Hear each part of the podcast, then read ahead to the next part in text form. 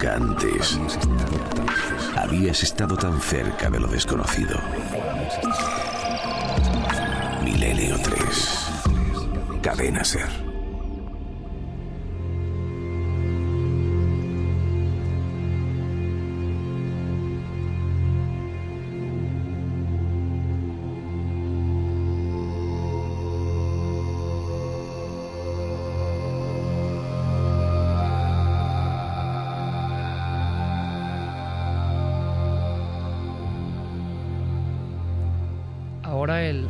Atávico se abre paso en la noche. Hablábamos de una madrugada de diferentes conceptos del miedo, de lo sobrenatural, de lo que realmente nos impacta, nos angustia, y ahora caminamos hacia la selva profunda del Perú, porque no hace siglos, no hace milenios, sino hace bien poco, hace escasos cinco años, ya no se han cumplido, ocurrió una de las historias más terroríficas que yo recuerdo. Me impactó profundísimamente, y desde el momento en que aquello se cerró en falso, desde el momento en que todo el mundo hizo un complot para no querer saber más, desde el preciso instante en que medios, y vaya usted a saber qué fuerzas, se emplearon duro para que no se supiesen más datos, yo tuve una pregunta, una especie de, de interrogación constante en mi cerebro rebotando en las paredes de mi cabeza, hasta que encargué a Diego Marañón que fuese un poquito más allá, porque había algo, si queréis, de sabueso viejo que ya soy, en el aspecto periodístico, o por lo menos veterano con mucha experiencia, algo aquí no huele bien. En esta historia tan terrorífica que supera cualquier ficción, en esta historia ancestral terrorífica, repito, se han dado códigos que son tan potentes, tan coherentes, que me extraña mucho que sea una mentira. Y durante cuatro años y medio he seguido pensando que todo el mundo cerró un caso terrible en falso.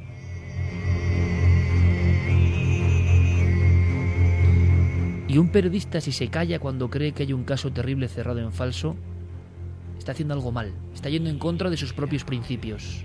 Y ha llegado el momento, y es esta noche, de reabrir, de aportaros lo que hemos descubierto. Y creo que el instinto periodístico en este caso nos daba la razón, nos guiaba por buen camino. Aunque sea un camino, repito, angustioso, un camino oscuro, un camino denso, primario, un camino donde las fuerzas de la naturaleza parecen casi demoníacas. Lo que vais a escuchar en Crónica de Diego es lo que se encontró en la selva de Huánuco en el año 2009. Solo os pido mucha atención, por favor. Mucha atención a cada detalle. Hay algunas grabaciones que son originales del momento de la captura de los llamados pistacos que apenas se entienden, pero si queréis luego lo repasamos y os decimos lo que decían. Pero no quiero cortar la magia de este documento, de este reportaje, de esta crónica sonora cuyo objetivo es meternos en la selva, en la zona de Sierra Selva.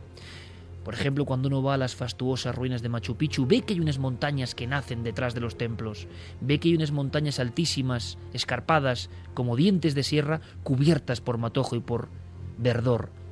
Intuye que hay mundos y ruinas que todavía no han sido descubiertas. Y en algunas de estas zonas, mucho más hacia el norte, ocurrieron los hechos.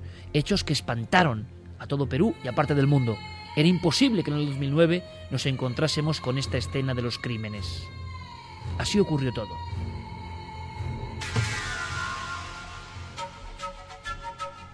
...19 de noviembre de 2009... En los televisores de Perú parpadea la imagen de un rostro en medio de la selva. Su discurso es vago y entrecortado. El país, aún confuso, amanece con una única certeza, la de que algo grotesco, algo que va más allá de los límites de la comprensión, ha sido descubierto en medio de la selva de Huánuco. Y acá lo han en el río, lo ha armado el trípode y lo dejaron acá chorreando el cuerpo. Los dos.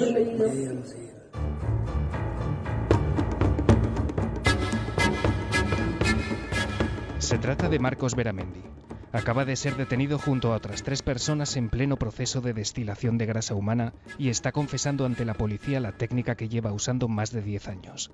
Al frente de la investigación está el general Félix Murga, director de investigaciones criminales de Perú. Él es el encargado de dar a conocer el horror. Han manifestado cómo victimaban a las personas con el fin de extraerle en laboratorios rudimentarios la grasa humana para comercializarla posteriormente en un valor de 15 mil dólares.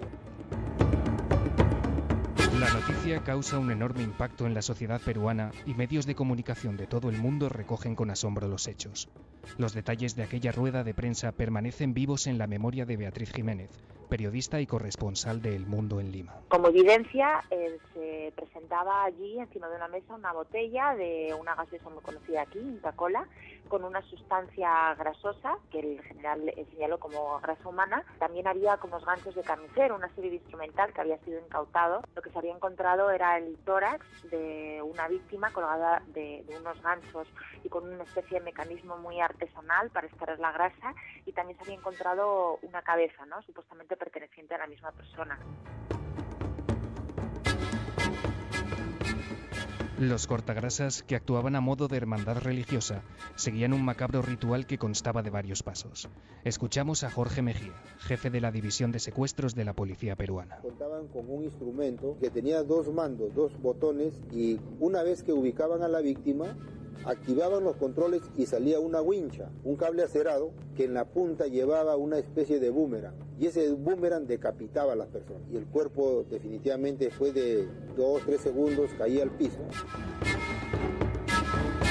Tras decapitar y descuartizar los cadáveres, los pistacos colgaban a sus víctimas boca abajo en ganchos sostenidos por unos trípodes rudimentarios, fabricados con troncos recogidos en la selva. Después, encendían velas para que poco a poco el tejido adiposo gotease. La sustancia resultante era recogida mediante un sistema artesanal de embudos y alambiques. Mientras ellos estaban en su laboratorio, entre comillas, clandestino, las mamachas, algunas mujeres de ellos, se ponían, digamos, a rezar, a llorar por el alma de la persona que había fallecido. Es algo contradictorio, ¿no? Pero eso es lo que ellos dicen, que de esa manera trataban que el alma de esta persona sea salvada. En un primer momento, Octavio Salazar, por aquel entonces ministro del Interior de Perú, muestra su total apoyo y confianza en la investigación llevada a cabo por la Diringri. Pero lo real es lo que nosotros hemos expuesto. Parece irreal, indudablemente que sí, en pleno siglo XXI, el que tengamos pues, un tema de esta, de esta naturaleza. Es una situación compleja, difícil de creer, pero es la realidad. Sin embargo, está a punto de producirse un golpe de timón. El presidente de la región de Huánuco, Jorge Espinosa, entra en escena y califica la historia como una patraña. Se muestra indignado por lo que, según él, es una falsa información sacada de no se sabe dónde, que valida concepciones anacrónicas de viejos tiempos y que daña gravemente la reputación de la zona. Exige un desagravio. El ministro del Interior abandona entonces su apoyo inicial, explicando que en realidad todo se ha sobredimensionado.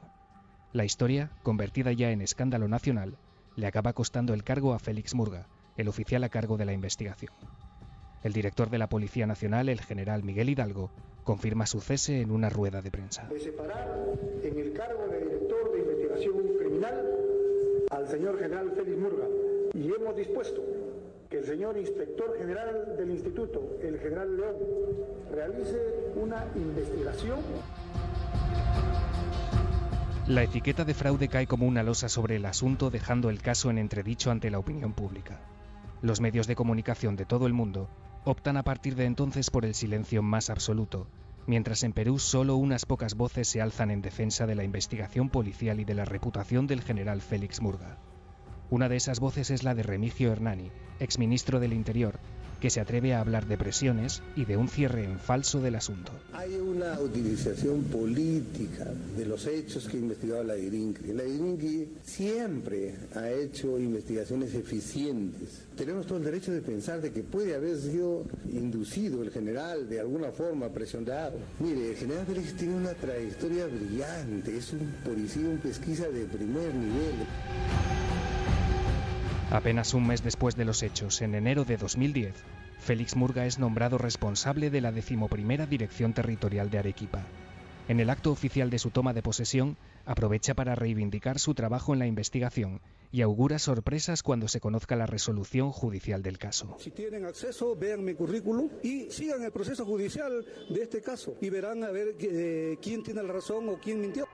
Sin embargo, la aparente ceremonia del descrédito en torno al caso de los pistacos de Huánuco consigue su objetivo.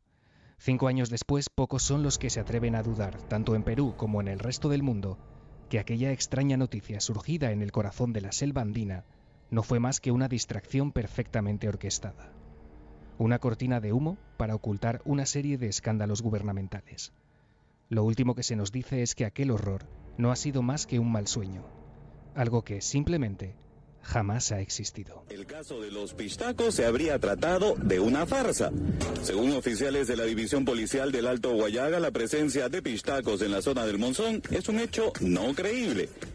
De los originales creadores de Papá Noel sí existe y la premiada El ratón Pérez se llevó tu diente.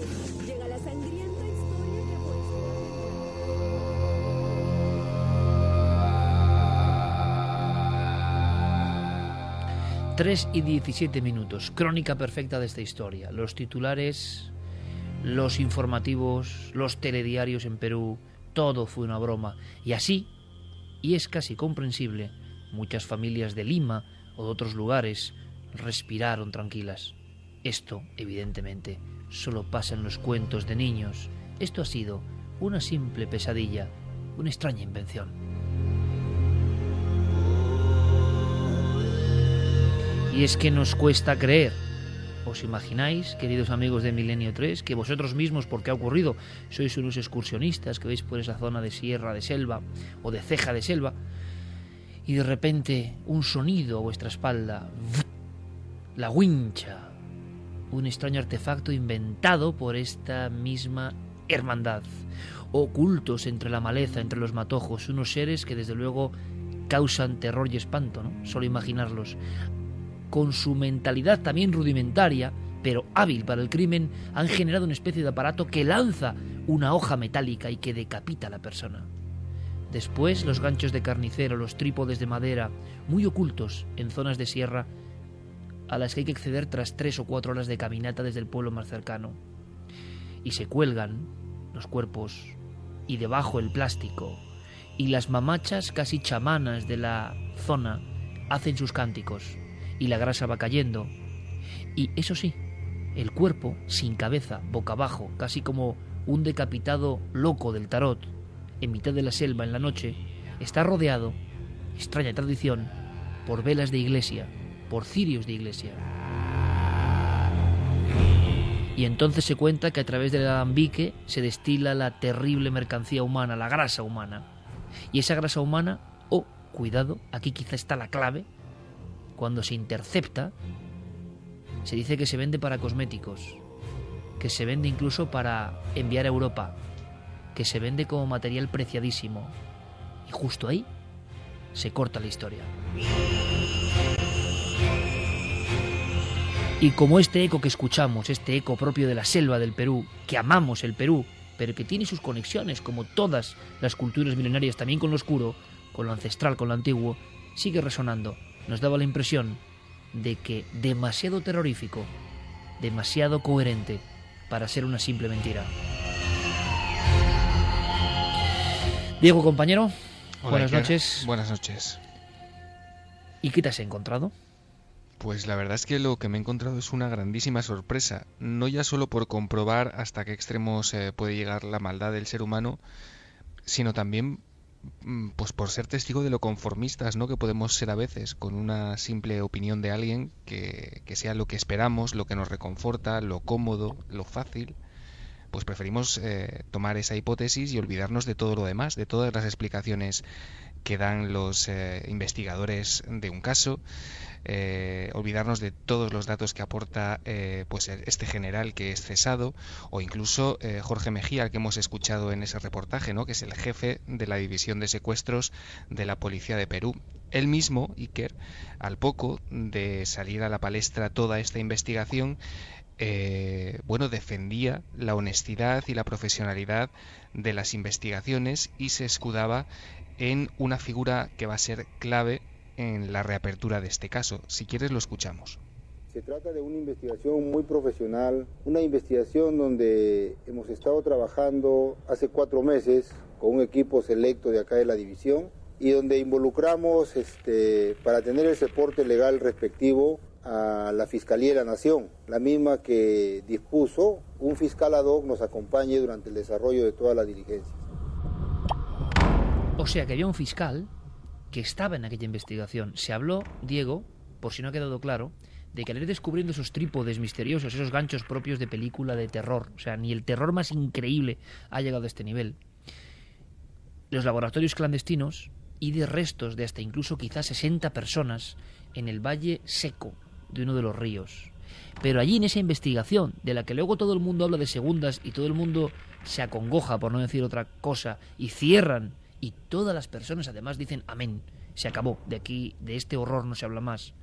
Se cuenta que incluso las autoridades de Huánuco, de la zona donde esto ocurre, dicen que hablar de esto y la difusión mundial sería un horror para el turismo, y parece ser que el turismo en este caso, yo no digo nada, puede más, tiene más poder que la realidad que se está viviendo, ancestral y oscura.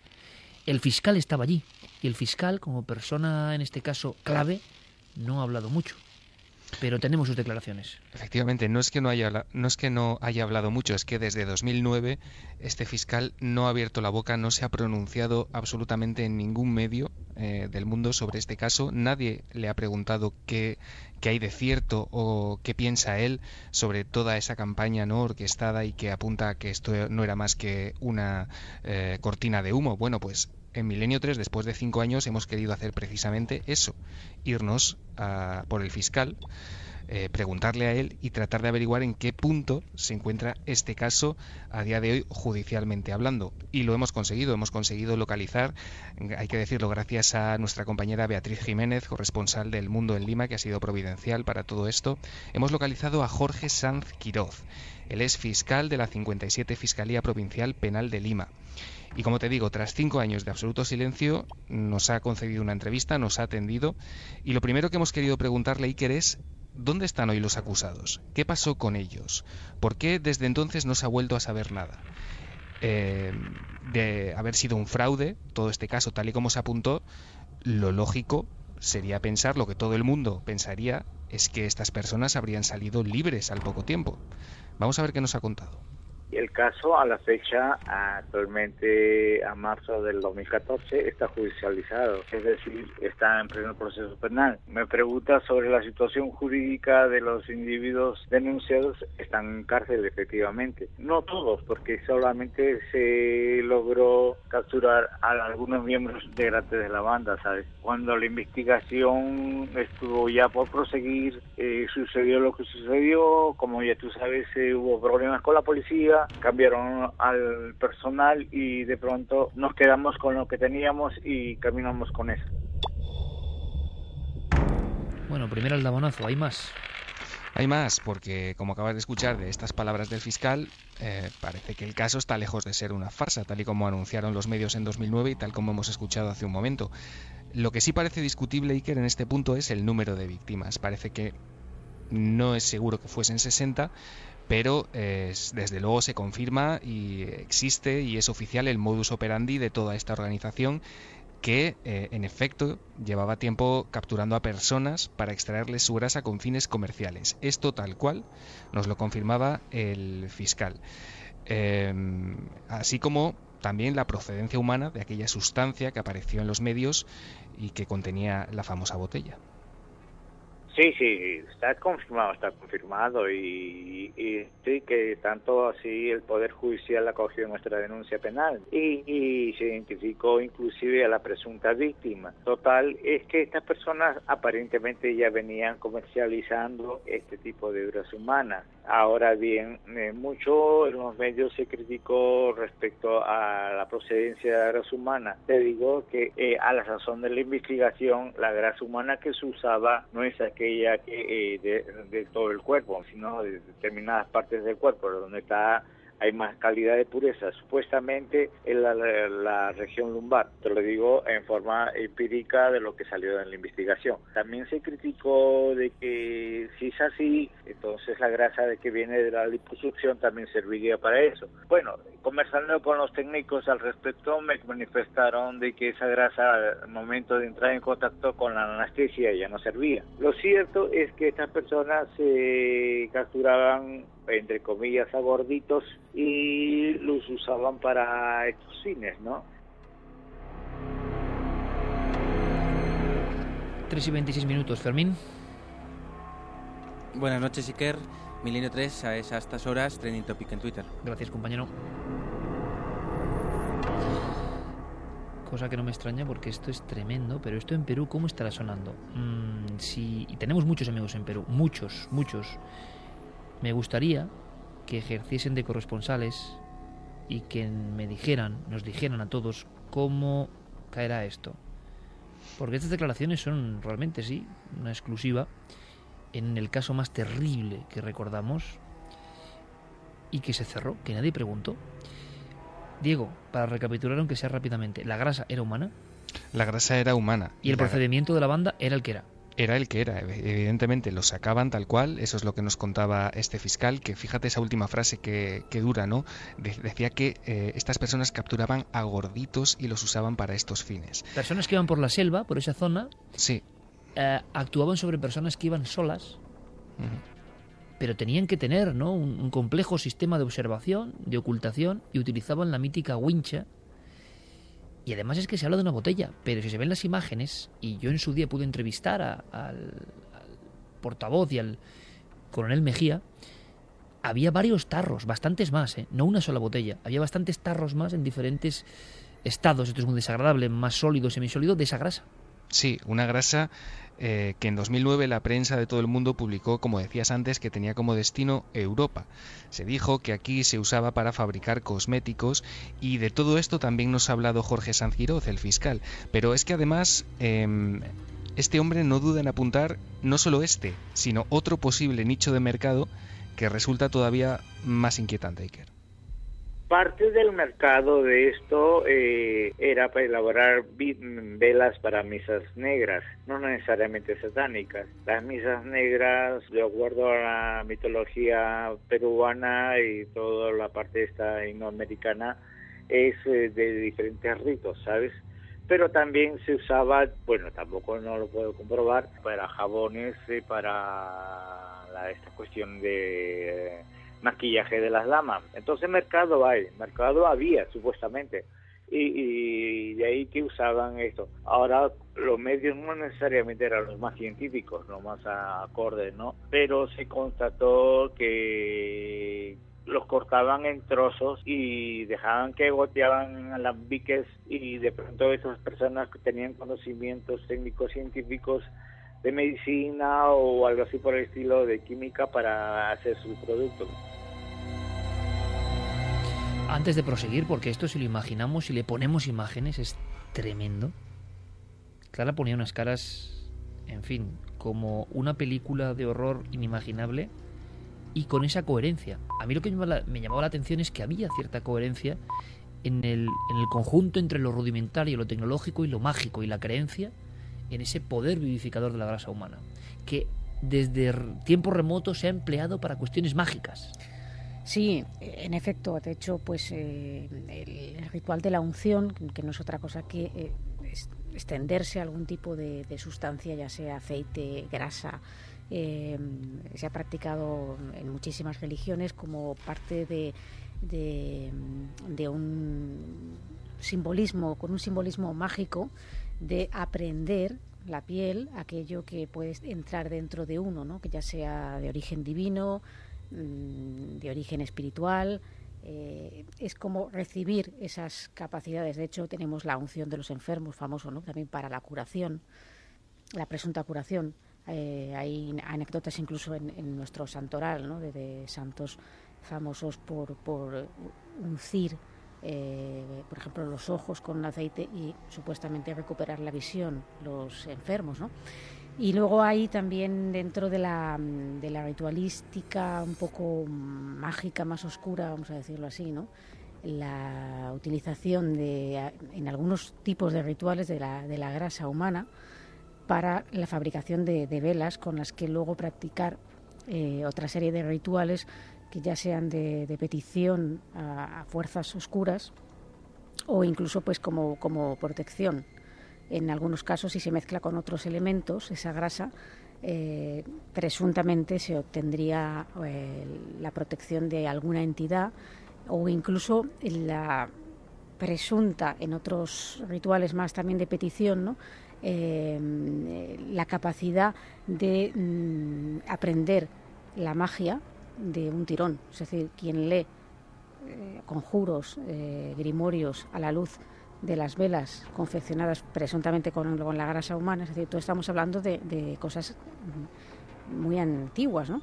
Eh, adquiría ese conocimiento de manera instantánea y ya no se olvidaba. A mí hay una tercera opción a la que apuntaban algunos medios de comunicación que me parece aún mucho más terrible, ¿no? Y es que algunos curanderos recetaban a enfermos crónicos ingerir esa grasa a cucharadas.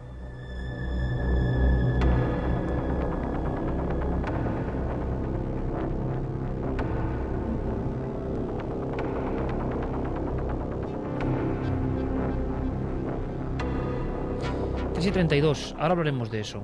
Mm, incluso hacemos un pequeño cambio de planes, si me lo permitís. Vamos a hacer un giro porque el programa está siendo un poco demasiado, ¿no? Demasiado y a lo mejor es bueno terminar con una sonrisa, clara, y guardarnos un poco el archivo por la semana que viene, porque si no esto es tremebundo, porque Carmen, yo no sé cuáles serán las reacciones de los oyentes ante un caso que seguimos muy de cerca, tú y yo hemos rondado no por ese entorno concreto, pero sí por entornos de la misma ceja de selva, ese Perú ancestral donde esto es posible, y sobre todo, a mí, y lo voy a contar, me impresionó. Yo es que vi esta novela, luego claro, era tan oscuro todo que no... Pero es te lo cuenta un escritor de bestsellers de Crónica Negra, la escena de la aparición de estos cuerpos y lo que hay de fondo, y uno piensa, claro, qué gran novela negra, qué imaginación. Siempre la realidad supera cualquier imaginación. Pero os contaré una cosa que no sé si lo conté en su día, que me impresionó muchísimo. En aquel momento tan impactado con esta historia, me metí en foros de belleza, de mujeres de Perú, de Argentina, de Colombia. Observé un poco cómo ellas captaban la terrible noticia de que había unos cortagrasas, unas personas propias de la leyenda, sacamanteca realmente, pero que habían eh, utilizado su método y lo habían perfeccionado hasta casi industrializarlo. Mm, pensad bien lo que acabo de decir uno de los entrevistados de, de Diego del reportaje.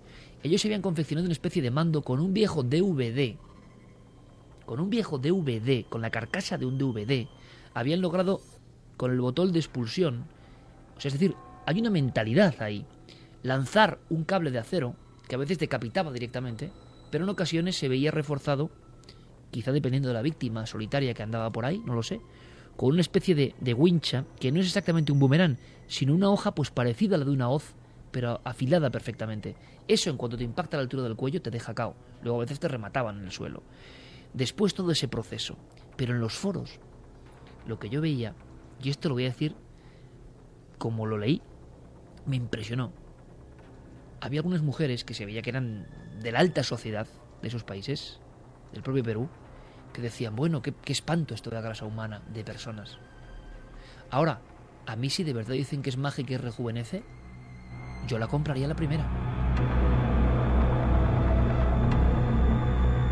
Yo no sé, Carmen, si esto ha seguido, digamos, como mito, como leyenda. Se ha contado mucho de la cosmética y el empleo, incluso se ha dicho, yo imagino que son leyendas urbanas, ¿no? Incluso de, determinados eh, aspectos de la placenta, se ha hablado de bebés o de restos de abortos, se ha dicho, se ha comentado, y uno nunca sabe hasta qué punto es leyenda. Claro, cuando se cuenta con historias luego que nos intentan hacer tragar con ruedas de molino que son leyenda para que no nos asustemos, y luego resulta que son verdad, pues igual hay algo de esto, pero a mí Carmen me impresionó vivamente eso de las mujeres. Yo creo que de cierta edad y con ese temor a envejecer y con ese temor de encontrar siempre el producto milagro, que si les dicen que el chamán trae la grasa humana, estaban dispuestas a ponérsela. Sí, había mucha gente que decía no importarle el untarse esas cremas hechas con, con grasa humana. Pero bueno, en países donde precisamente eh, las operaciones de estética eh, son más baratas que en cualquier otro sitio. En Sudamérica va muchísima gente a operarse a esos países porque es mucho más barato que en España. Siempre ha habido un gran eh, seguimiento de las cosméticas y se han dicho muchas cosas que, que luego pues nunca se han podido demostrar y no se ha podido demostrar todavía que ninguna crema de las que las mujeres nos damos pues estén hechas con, con grasa humana que se podían estar haciendo ensayos en algunos laboratorios que al parecer era donde exportaban estos pistacos, eh, esa grasa que vendían por 15.000 dólares el litro, pues tampoco se pudo demostrar, porque en realidad no se sabía dónde iba a parar esa grasa Iker. Que esa es una de las incógnitas, Diego, donde se para la historia, ¿no? Se habla de botellas, Pero es que los pistacos atrapados que hemos visto, ¿eh? que no es que tuvieron, no eran premios Nobel ni mucho menos, eran gente de la ceja de selva que se dedicaba a esto y que estaba en un estado de primitivismo evidente. Bueno, pues ellos fueron los que dijeron que vendían esa grasa a extraños intermediarios que luego la llevaban a Europa, Diego. Sí, así fue y además eso lo dijeron en las primeras declaraciones que tuvieron lugar tanto en el lugar de los hechos, en el de la detención, cuando los eh, prácticamente los pillaron con las manos en la masa, como en su primera declaración policial. Luego, algunos de ellos cambiaron su declaración y dijeron que habían sido eh, de alguna manera pues eh, coaccionados por la policía y, y, historias similares. Pero lo que es curioso, Iker, es que durante las conversaciones que hemos mantenido tanto con el fiscal Sanz Quiroz, al que hemos escuchado, como con nuestra compañera Beatriz Jiménez, los dos nos hablaban y nos eh, recalcaban, ¿no? Y hacían especial énfasis en el goteo de desapariciones que tienen, eh, que lugar muy a menudo, continuamente en esa zona de Perú. Desaparece gente y los cadáveres no siempre aparecen. Y fíjate, uno de los últimos casos que no se ha dado a conocer, que no ha trascendido en exceso a los medios de comunicación, ha tenido lugar hace solamente unos meses, el pasado mes de septiembre y no está relacionado eh, exactamente con la leyenda de los pistacos, es decir, aquí no parece haber un tráfico de grasa, no parece haber descuartizamientos, pero sí que puede tener cierta relación ya que eh, comparte una especie de componente mágico, de ritual, eh, de, de, ofrenda a la tierra, ¿no? Y mm, este caso lo hemos conocido, Iker, gracias a Cristian Ticona. Con él también hemos hablado. Cristian es periodista, él trabajó durante varios años como jefe de informaciones del diario La República de Perú y él nos contaba este caso y nos lo contaba así. Muy lejos, el año pasado, en septiembre, eh, unos campesinos de una, de una localidad, de una zona que se llama Yunguyo, ¿no? encontraron un cadáver eh, de una persona de nacionalidad boliviana y ellos lo, al no al no haber quien reclame este cuerpo lo ofrecieron como pago a la tierra no y cuando aparecieron los los familiares eh, se negaron a devolver el, el, cuerpo no porque ellos argumentaban que ya lo habían ofrecido a la Pachamama como le llaman no a, a la tierra. Y también yo pude tuve ocasión de conversar con el comisario el jefe de la policía de esta zona que sin asegurar sobre la presencia de estos personajes, lo que me dijo era de que con mucha frecuencia habían noticias de desapariciones ¿no? en la zona. Este mismo periodista del periódico más importante de Perú, Diego, hmm. te contaba otras historias sobre posibles víctimas de los pistacos. Sí, él está muy familiarizado con esta serie de historias y es así porque hace unos años Cristian escribió y publicó una crónica periodística sobre este tema en el blog de la Fundación Eloy Martínez, un texto además eh, bastante eh, bien escrito, bastante largo y bastante elaborado. Se llamaba Chupagrasas en el Altiplano y era una crónica en la que Cristian narraba su periplo su investigación por diversas zonas de Puno en busca de datos sobre la existencia de estos seres, sobre los pistacos. Y Christian se encontró con un campesino del lugar, un campesino que dejó a un lado sus miedos y todos sus temores que había acumulado durante años y le contó su historia en primera persona se dio la oportunidad y una de estas personas aceptó hablar conmigo y aceptó que yo le haga una entrevista y lo que recogí realmente fue un testimonio bastante increíble, estremecedor, ¿no? Esta persona cuenta que una noche eh, de regreso a su casa se encuentra con un, un, perro en la carretera y al llegar a su casa eh, le sobrevienen, eh, digamos, una serie de síntomas como fiebre, malestar, eh, de tal forma que luego de ir a la posta él decide someterse, digamos, a una suerte de sesión de sanación, ¿no? Con un maestro que aquí en esta zona le llaman los yatibis, que es una suerte de chamanes, ¿no? Y esta persona le, le dio la noticia de que había sido víctima, pues, de estos cortaseos, ¿no? De estos chupagrasa. Lo más increíble, Diego, es lo, los remedios que le prescribe, ¿no? Eh, por ejemplo, una de las cosas que parecen bastante inverosímiles, pero que eh, esta persona se sometió, ¿no? A, digamos, con la fe de que solo así se podía salvar eh, era, por ejemplo, comer cucharadas de, grasa humana que supuestamente le vendía eh, este chamán, ¿no? 3 y 41 minutos. Fijaos, yo muchas veces, sobre todo hace ya unos años, cuando hablaba de algunas investigaciones desagradables, cierto es, pero que depende cómo veamos el enfoque, son nuestra historia, son antropología, son crónica de una sociedad y sus creencias, etnografía también, porque tiene que ver con los usos, costumbres, ritos del trabajo de determinadas comunidades, pues yo he hablado, y se ha hablado aquí, del hombre del saco de Almería, ¿no? La vampira de Barcelona, del hombre lobo de Ayariz, y siempre salía el típico listo, sea en el medio que sea, me da lo mismo, es que han hablado del hombre del saco, sin preocuparse de investigar en los expedientes judiciales, en las propias fotografías y documentos de personas con nombres y apellidos que fueron ejecutadas en nuestro país, porque lo que hacían era, a su forma, esto mismo.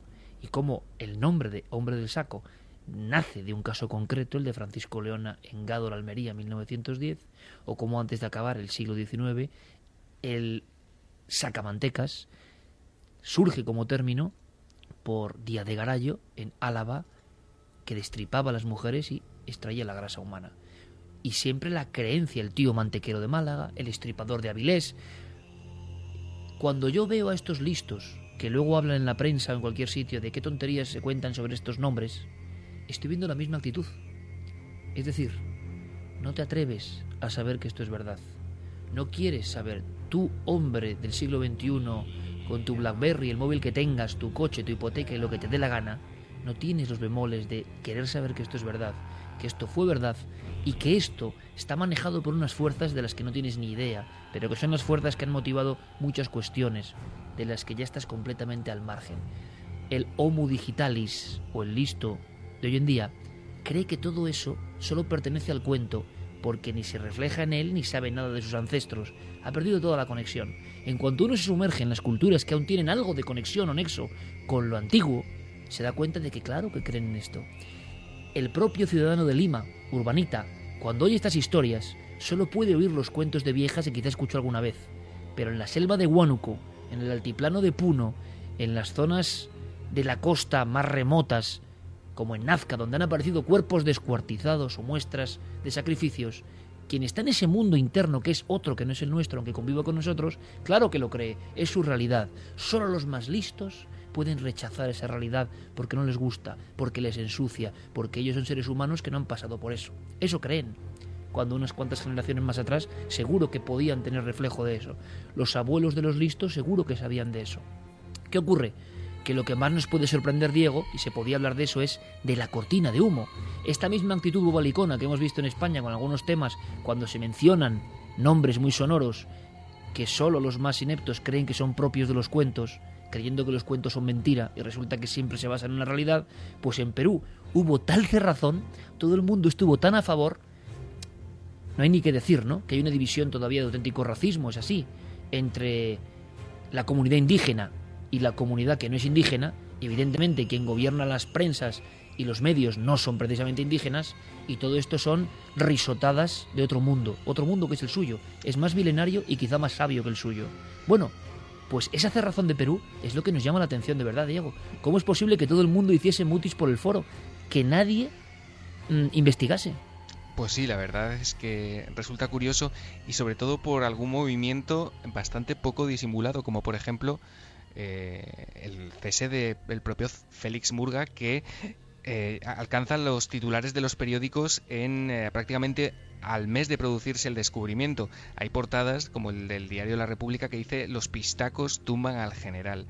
Este hombre es cesado de su puesto, es destinado a otra división, a Arequipa, pero después cuando todo esto parece que se ha calmado, cuando parece que nada ha existido, cuando los medios dejan de informar, al año siguiente este jefe, hay que decirlo, vuelve a su puesto y nadie se entera de esto. Este hombre... Ha pasado el temporal, ¿no? Sí, efectivamente. Este hombre hoy en día está exactamente en el mismo puesto que tenía cuando el caso estalló. Sigue siendo director de investigaciones criminales de Perú. Eh, Clara, Javier, Carmen, cuando uno ve una cortina de humo tan perfectamente hecha y que nadie osó preguntar nada si había algo de verdad, hay unos tíos encarcelados, hay grasa humana. Ah, ya, pero nos han dicho que es un cuento, ponemos que es un cuento.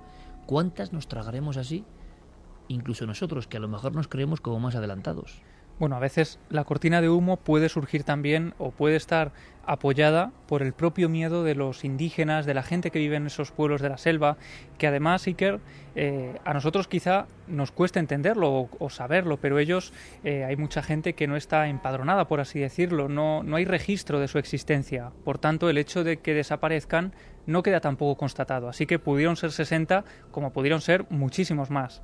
A lo largo del tiempo, y es que además hay datos y portadas en la propia prensa peruana de años atrás, donde también se habla de pistacos con nombres, apellidos, casos y las botellas de grasa humana. Claro, y el problema es que allí tienen serios problemas también con narcotraficantes, hablan también de tráfico de órganos, escenas terribles eh, como por ejemplo de niños abiertos en canal eh, y rellenos con dinero ofreciéndoles a los familiares de las víctimas como una especie de compensación por haberse llevado los órganos. Y de todo esto están hablando también algunos medios de comunicación, eh, digamos, eh, no de gran alcance, sino pequeños blogs eh, de donde surgen este tipo de informaciones. Y todo eso, Iker, hace que en las propias familias pues haya un miedo tal a hablar de todo esto, a que se tomen represalias contra ellos o contra sus familiares, que el silencio surja también de ahí.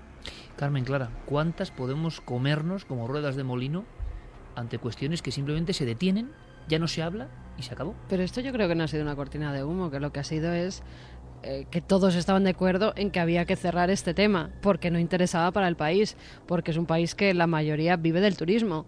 Y ante tales casos el turismo por miedo deja de ir, igual que dejan de ir a Egipto cuando se producen las revueltas. Es que es el puro miedo, y más cuando se está hablando de asesinatos. Si recordáis las imágenes, estaban los mismos pistacos mientras la policía estaba investigando y estaba poniendo las marcas que se ponen en una escena del crimen. ¿Os acordáis? Que había más de 60, por eso se habló de 60 cuerpos, en los que por lo menos 60 huesos se encontraron. Y los pistacos iban diciendo dónde habían enterrado los restos de esas personas a las que habían asesinado y a las que habían quitado la grasa, con lo cual eso se tapó porque no interesaba. Se puso al policía mm, durante un año, como decía Javi, en otro lugar, como decía Diego, perdón, en otro lugar y de nuevo volvió a otro trabajo. Todo estaba planeado, Iker, por el gobierno, por la policía, para que esto se tapara, desapareciera y quedara como una mentira. Claro, pero esto puede estar ocurriendo ahora con otros muchos temas que, por ejemplo, nos interesan a los milenarios, ¿no? Pues sí, es muy posible que haya muchas cosas que no sepamos o que queden como, bueno, una leyenda urbana. Mira, el mismo hecho de, ese artefacto fabricado es, profeso, ¿no? con, una especie de mando a distancia, eh, sugiere, desde luego, una mentalidad aparte muy, muy sádica. Eh, también está, mm, nos está hablando de que alguien maquina, es decir, no es algo que a un señor le pillan por ahí y bueno, eh, se lo carga. Es decir, esto de que se hable de 60 personas, pues a lo mejor em, son 60 personas o incluso puede que más. Estamos hablando de zonas muy remotas, como, como me has explicado antes, hemos estado hablando de esto, ¿no? Y mm, en lugares en los que, bueno, pues si tú desapareces, desapareces, pero eh, vete a buscarte, o sea, a ver si alguien te encuentra, ¿no?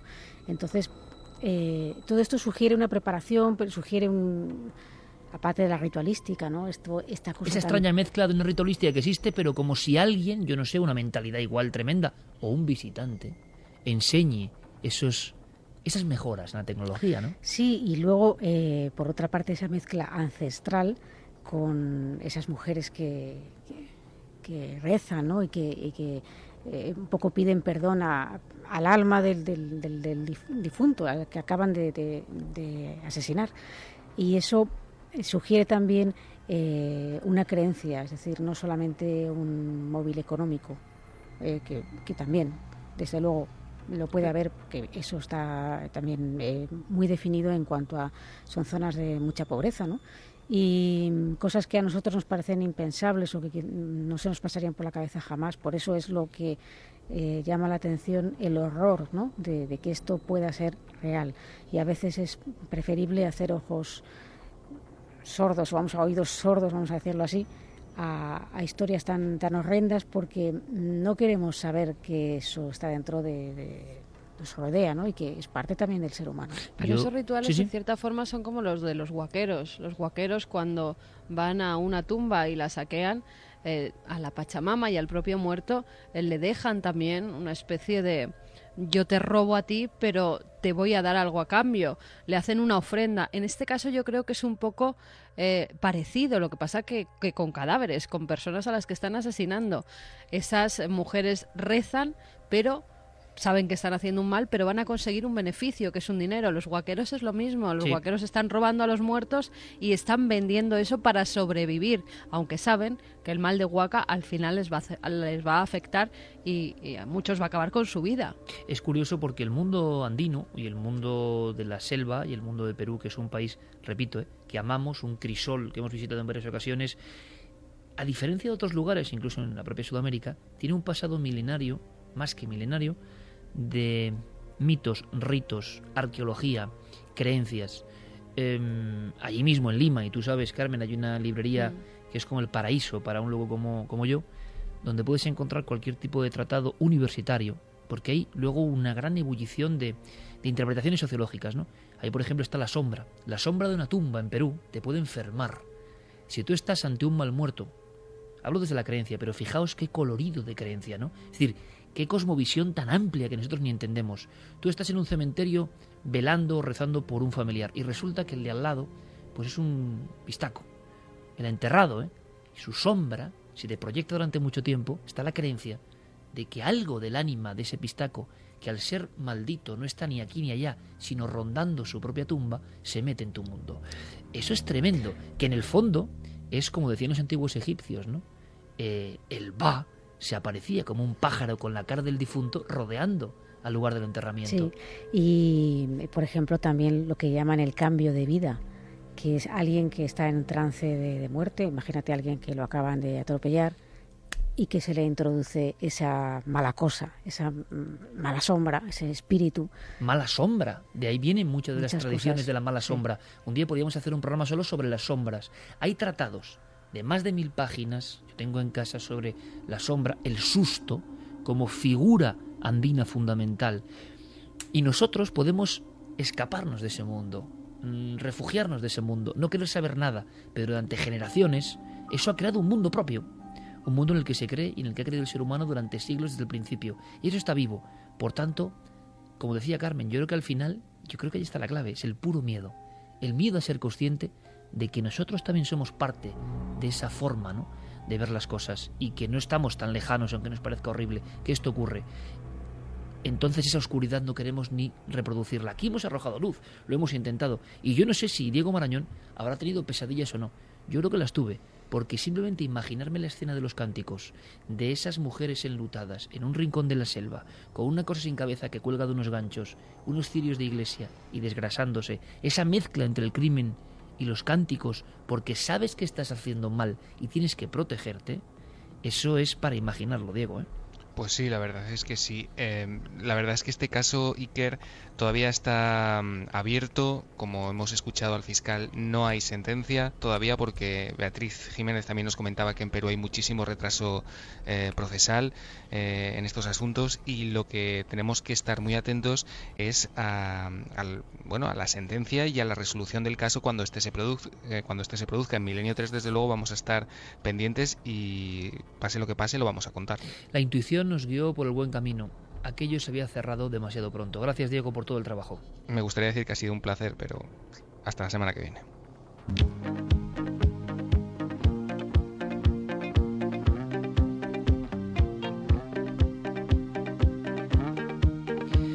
Como decía Paul Eluard, hay muchos mundos, pero están en este. Y a veces el mundo se refiere a la mentalidad, ¿no? Muchas diferentes formas y dimensiones de ver la realidad. Y a veces nos sorprende tanto ver otras tan distintas. Carmen, últimos mensajes. Pues nos dice Marcela Pradenas, los escucho desde Chile, quiero pedir bendiciones para todas las personas del norte de mi país que la semana pasada han sido afectadas por un terremoto y una gran cantidad de réplicas que mantienen a la población aún muy asustada. Gracias y adoro el programa. Por cierto, la carretera Alto Hospicio Iquique, que tantas veces recorrimos, eh, con el gran Cañarte, y ha tenido muchísimos eh, problemas. Chile es un país que ama Milenio 3, lo sabemos muy bien, y nosotros amamos a Chile también. Entonces, nuestro abrazo cósmico. Vamos a dedicarlo, yo creo, de forma especial esta noche a la gente de Chile. Me escribía también a través de Javier Sierra Cristian Rifo, ese gran amigo de Chile. Em, de verdad, mucha fuerza, porque lo han pasado francamente mal y lugares mm, como Iquique, tan llenos de magia y misterio, pues han sido muy dañados. Así que la bendición especial de esta semana en Milenio 3 para todos los milenarios y los no milenarios de ese maravilloso país, Chile. Cristina nos escribe desde Parla, dice que es seguidora nuestra desde hace muchos años, que acaba de tener un bebé que ha nacido el día 13 de marzo que se llama Tani y que le gustaría mucho que le diésemos la bendición milenaria. Hoy ha sido un programa muy oscuro, pero siempre va tiempo, aunque sean unos segundos, de esta música de Mike Oldfield y con su contenido mágico de bendiciones. Eloy Arias, que en enero de 2011 su hijo Eloy recibió la bendición milenaria, pero claro, ahora mi hija Lucía ya es una milenaria de pro y me dice que ella también quiere su bendición. Sin más, os damos las gracias y un abrazo desde Córdoba. Pues luz, porque ya hemos hablado un poco de oscuridad, pero siempre con la curiosidad de saber la verdad, que también es aproximarse a la luz. Así que luz para todos estos jovencísimos milenarios. David nos dice que nos da las gracias por hacerle compañía cada sábado por la noche en su camión de basura y que por favor que le demos las bendiciones milenarias a su hija Zoe, que nació el sábado pasado, el 15 del 3 de 2014, y a su hermanita Noah, que son el misterio más grande y bonito que me ha dado la vida. Un Pues saludo a todo el Zoe equipo y a toda y esa gran familia. Zoe y Noa, bendiciones y aprovechamos para toda la gente de los servicios de limpieza que los encontramos muchas veces por las noches enganchados ¿eh? a los cascos, oyendo veces otros programas del podcast y que son fieles seguidores.